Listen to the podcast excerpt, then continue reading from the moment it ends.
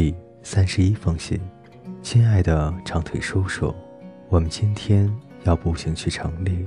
不过，老天啊，遇上了倾盆大雨，冬天得像冬天，应该下雪而不是雨啊！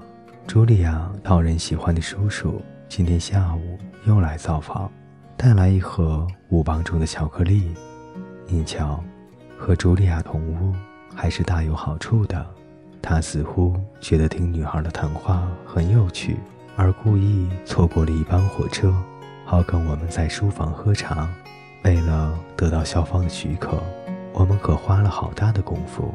让爸爸或祖父来访已经够难的，叔叔更难一些。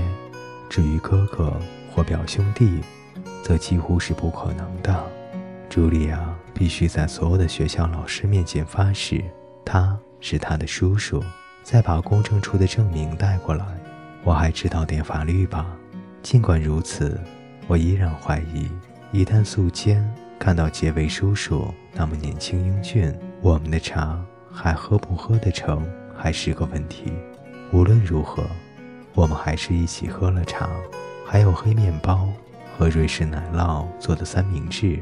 他帮我们做的三明治，自己吃了四块。我告诉他，我去年夏天是在洛克威克度过的。我们高兴地聊起山普夫妇、马儿，还有牛跟小鸡。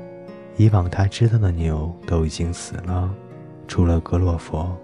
上回他回去时，他还是只小牛，而可怜的格洛佛现在已经非常老了。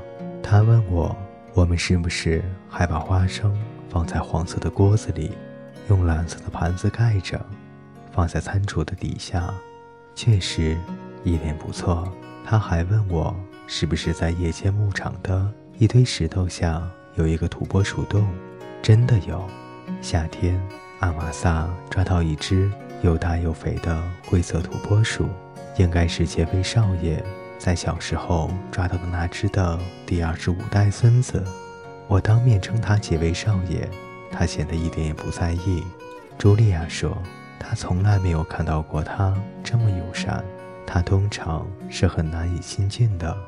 不过我想是茱莉亚不懂得策略，而我发现，跟男人相处一定要聪明，只能顺毛摸，不然就该咬你了。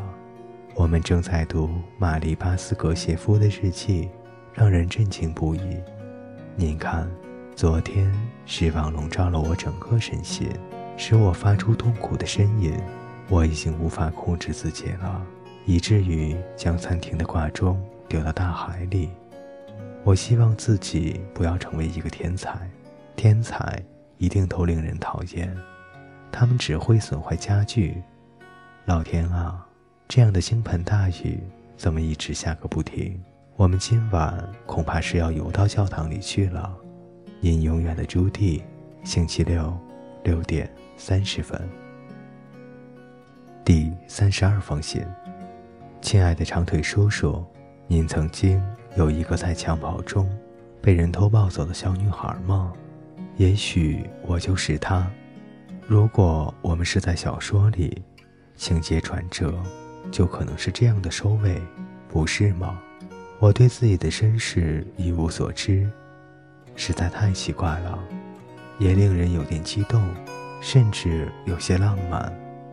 有那么多的可能性，可能我不是美国人，有很多人不是，可能我的祖先是古罗马人，或许是个北欧海盗的女儿，或许我是俄罗斯流放者的孩子，理应关在西伯利亚的监狱里。或者我是吉普赛人，我想可能是的。我喜欢到处流浪，尽管至今我仍没有机会好好发挥一下。您知道我过去的一大污点吗？